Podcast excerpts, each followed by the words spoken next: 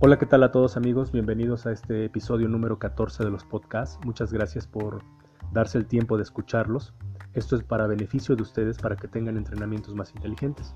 El día de hoy en este episodio número 14 tenemos un tema muy importante, que son los errores en el gimnasio. Y a continuación vamos a aclarar todas estas dudas. Gracias.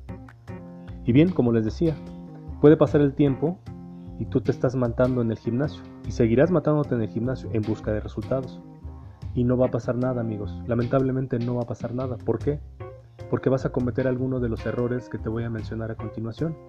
Como error número uno, que es el más común, es no asesorarte con un verdadero profesional de la salud.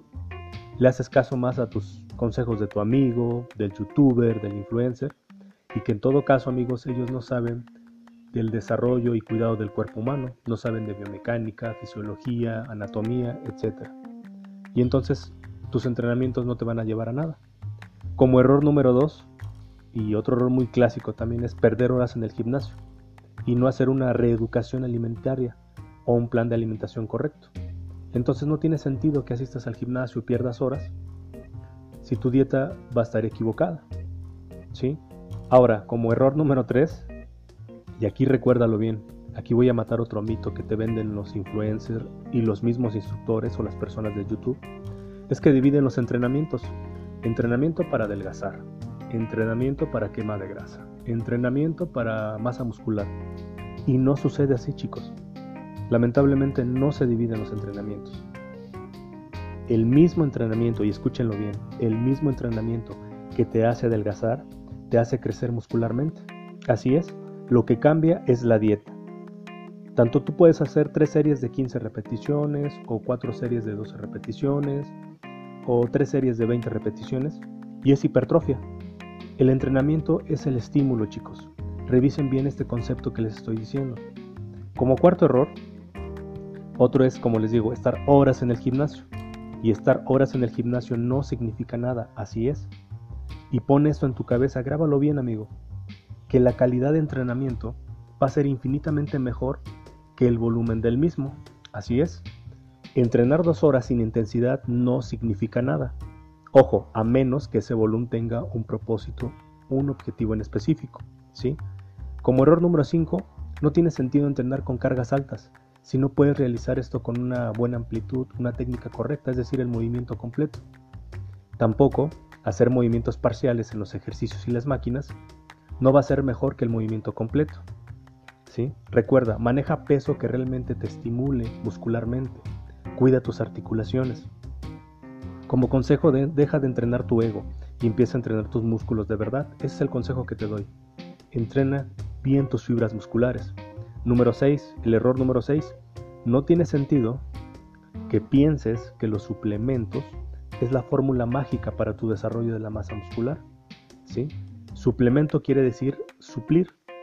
Como su nombre lo dice, es la falta de algo, la deficiencia de algo una deficiencia nutrimental y eso solo te lo puede indicar un doctor, un médico y un nutriólogo, no tu amigo, tu youtuber o algún influencer.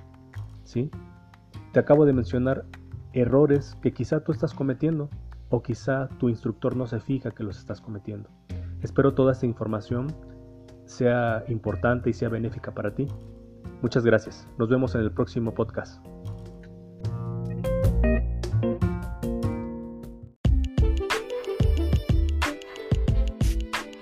Hola, ¿qué tal amigos y amigas? Bienvenidos a este episodio número 18. Muchas gracias por su preferencia, muchas gracias por escuchar cada uno de los podcasts. En esta ocasión tengo un mito muy importante que todavía abundan en los gimnasios, con el instructor, con el entrenador, y es el siguiente. ¿Existe una sentadilla perfecta? Así es, ¿existe alguna sentadilla perfecta? Y a continuación lo vamos a aclarar. Muchas gracias. Díganme cuántas ocasiones ustedes, amigos y amigas, han escuchado la frase de algún instructor, amigo, influencer, youtuber, el decir que realizar una sentadilla, tu rodilla no debe sobrepasar la punta del pie. Es uno de los grandes mitos que todavía en la actualidad existe, pero aquí en estos podcasts lo vamos a aclarar con evidencia científica. Fíjense bien, en el año 2003, en un estudio por Fright et al., en el cual cuando ejecutas una sentadilla donde la rodilla no sobrepasa la punta de los pies, se descubre que el mantener la rodilla a la par de la punta de los pies disminuye el 22% de estrés en las rodillas. Y de ahí amigos es donde surgió este gran mito, que si pasa la punta de los pies casi casi destrozas tus rodillas. Pero lamentablemente, y digo lamentablemente, ese estudio no se dio lectura completamente, solo tomaron una fracción y entonces todo se distorsionó y ese mito sigue abundando en los gimnasios, con el entrenador o con el instructor. Pero aquí le vamos a dar la importancia completa. En este mismo estudio descubrieron que el restringir el movimiento natural de tus rodillas al bajar en una sentadilla aumenta el estrés en donde creen, en la cadera, a un 1070% de torsión. Escuchen bien, 1070% de torsión y esto es demasiado trabajo para la musculatura de tu cadera y de tu zona lumbar, o también llamado cuadrado lumbar. No lo llamen espalda baja porque está mal dicho amigos y amigas. Ahora bien, al hacer una sentadilla restringida, se convierte en un método muy peligroso para tu zona lumbar y más aún con pesos o cargas considerables. Entonces, se preguntan todos ustedes, ¿qué tipo de sentadilla debo de hacer? Si hago una sentadilla libre donde la rodilla sobrepase la punta de mis pies, va a haber un estrés en la rodilla. Pero si hago una sentadilla estricta, el estrés aumenta mucho en la articulación de la cadera y sobre todo en la zona lumbar. Entonces, ¿cuál debo de hacer? Y aquí viene la respuesta a todo esto. Fíjense bien, en el 2010, por Shinfield, realizó un estudio en el cual arroja que efectivamente el estrés anterior de la rodilla aumenta y sucede cuando ésta se adelanta durante la sentadilla, pero la cantidad de estrés que va ligeramente por delante de los dedos todavía es la adecuada dentro de los límites que la rodilla puede soportar. Con todo esto, se demuestra que es natural que la rodilla sobrepase ligeramente la punta de los pies sin ningún tipo de daño o repercusión articular.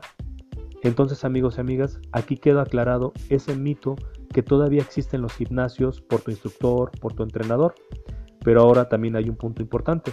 Ahora, no debe de ser un adelantamiento exagerado o excesivo en el cual se eleven los talones y por lo tanto, entonces sí se vuelva dañino para tu articulación. Espero que toda esta información sea de utilidad en tus entrenamientos y cuides tus articulaciones. Muchas gracias.